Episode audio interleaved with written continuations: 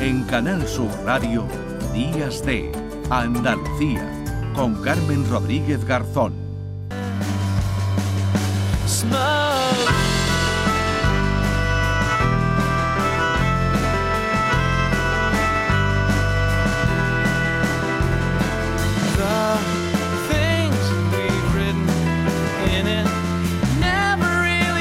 Pues vamos a seguir hablando de este asunto del vapeo y aprovechamos eh, también para hablar del tabaco, eh, bueno, de la posibilidad de quien ahora nos esté escuchando, se esté planteando dejar de fumar, a lo mejor lleva ya muchos años que lo, que lo ha dejado y vamos a seguir saludando a invitados eh, como Ricardo Sotillo, que es psicólogo y autor del libro Dejar de fumar es fácil. Ricardo, ¿qué tal? Muy buenos días. Hola, muy buenos días. Bueno, ¿usted qué opinión tiene sobre el uso del cigarrillo electrónico para dejar de fumar? Bueno, bueno, creo que sería. Creo que la respuesta.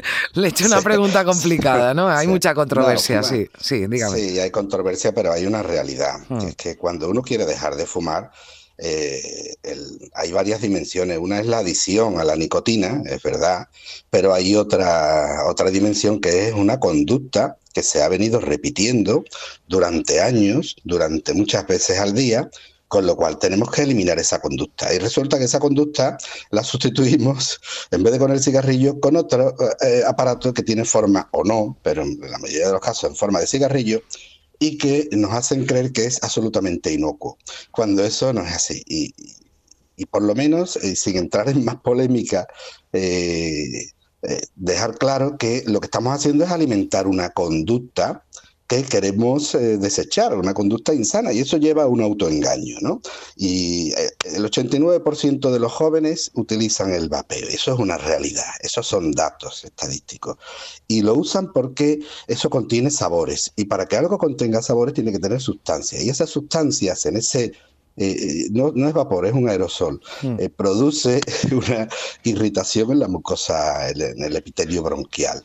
Y además hay una, una creencia de que, de que eso no es malo, porque como no tiene tabaco, claro, hmm. no tiene tabaco, tiene otras sustancias, pero sobre todo lo que tiene o lo que mantiene es una conducta.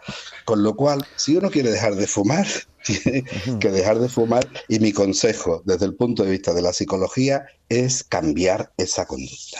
Claro, ni, ni, un bolígrafo, ¿no? Para coger, para, para simular, porque ahora iremos con eso porque hemos quedado eh, con un doctor, con un neumólogo, para entrar ya en los perjuicios, ¿no? Y en los eh, daños eh, que, puede producir este vapeo, sobre todo entre los eh, más jóvenes, eh, Ricardo, pero queríamos aprovechar también tu presencia ¿no? y, preguntarte, bueno, si esto es una buena alternativa, pero ya nos decías, claro, lo de fumar tiene mucho de, social ¿no? y, de, una conducta ¿no? también, mucho, de, mucho mental, ¿no? y quizás no sea la opción más recomendable desde tu punto de vista para, para dejar de fumar, bueno, pues unir esa, esa ese vapeo, ¿no? Sustituir el, cigarro, ¿no? Por el, por el cigarrillo eh, electrónico. Bueno, el libro Dejar de fumar es fácil, así se llama, pero dejar de fumar no es tan fácil, ¿no? es, lo, que pongo en la contraportada del libro. Digo, dejar de fumar es fácil, es una frase de Mark Twain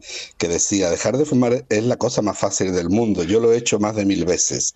Claro que no es fácil. De hecho, solo un 4, un 5% de las personas que lo intentan sin ayuda lo consiguen.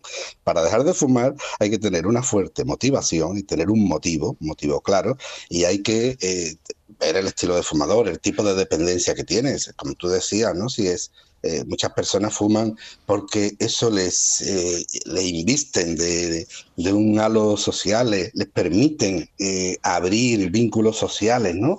Es como una compañía.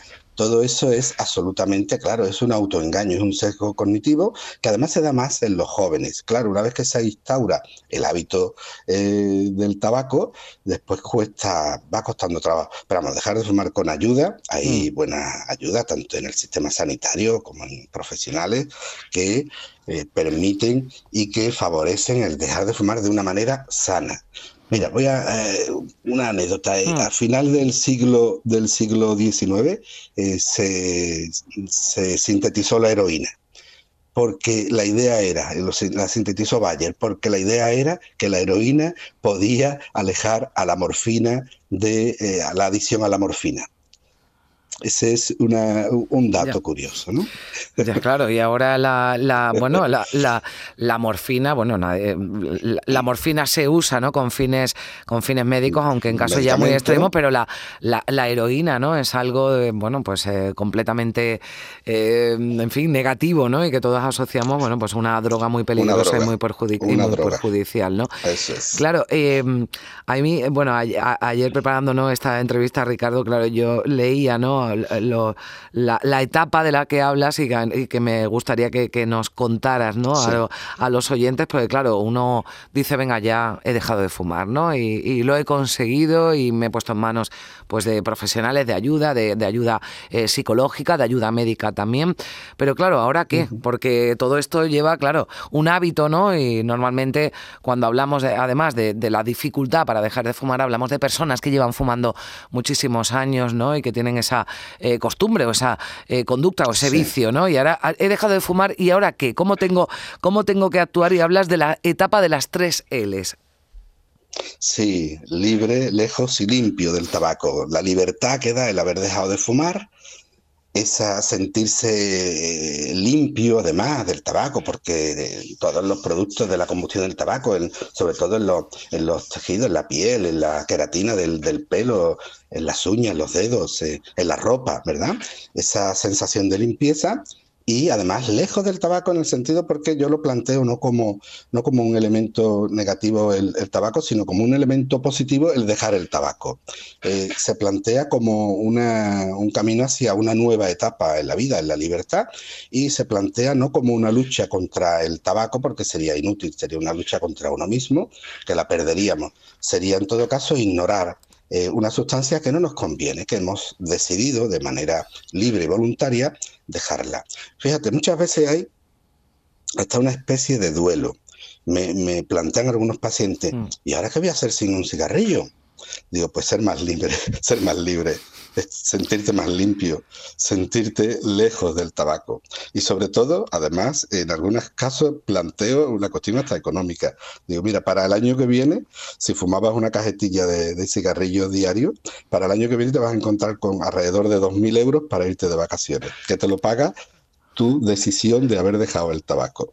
Está bien ponerse como eh, ese objetivo, ¿no? Porque, bueno, pues eh, eso sí se escucha, ¿no? Entre muchos fumadores, bueno, pues si dejo de fumar ya voy a ahorrar eh, tanto dinero y voy... ¿Esa motivación está bien para, para bueno, pues para iniciar esa deshabituación del tabaco? Bueno, es uno de los motivos, no es, no es quizás la, más acertada. Mira, en muchos casos a mí me, me, me me dicen, la motivación tiene que ser personal e intransferible. Eh, por ejemplo, cuando alguien me dice, yo, ¿por qué dejas de fumar? Pues por mis hijos, quiero darle un ejemplo a mis hijos. Hmm. Y eso le vale a cualquier padre o cualquier madre.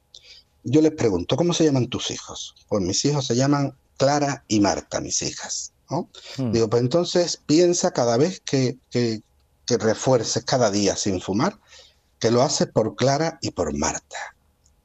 Lo vamos a personalizar y lo vas a reforzar. Esa motivación sí valdría, porque es específica y es eh, absolutamente personal e intransferible. ¿eh? Hay una, un listado de motivaciones, hay quien lo hace por salud, hay quien lo hace por sentirse libre, hay quien lo hace por higiene también, por no tener el olor a tabaco, hay quien lo hace por no depender, hay quien lo hace también, como hemos hablado, por el tema económico. Dice, bueno, pues me planteo que voy a ahorrar casi 200 euros eh, todos los meses, como si te subieran el, el sueldo esa cantidad. Mm. Pero quizás, y hay, y hay motivos que, en realidad eh, esos motivos son miedos, ¿no? El que ha tenido una experiencia vicaria, es decir, porque algún familiar cercano mm. eh, se ha encontrado con alguna enfermedad, ¿no? Eh, por, causa del tabaco, porque ha sufrido alguna enfermedad, esa persona, el, el, motivo es de miedo, de, no quiere mimetizar, no quiere que le vaya a pasar lo mismo que le ha pasado a su, a su padre o a su, bueno, pues la motivación tiene que ser específica e intransferible, como decías, porque bueno, pues cada uno ¿no? tendrá la, la, suya, tendrá sus, sus motivos y lo importante pues es dar el paso y su opinión, bueno, pues que no es la mejor alternativa el cigarrillo electrónico, sobre todo y ahora hablaremos de los efectos para la salud, pero sobre todo porque sigue, ¿no? Sigue, seguimos con esa conducta, ¿no? Que, que, que, nos lleva al mismo cigarro tradicional. Ricardo Sotillo, psicólogo, autor del libro Dejar de fumar es fácil. Muchísimas gracias por, por estar con nosotros. Un saludo. Un saludo, buenos días. En Canal Sur Radio, Días de Andalucía, con Carmen Rodríguez Garzón.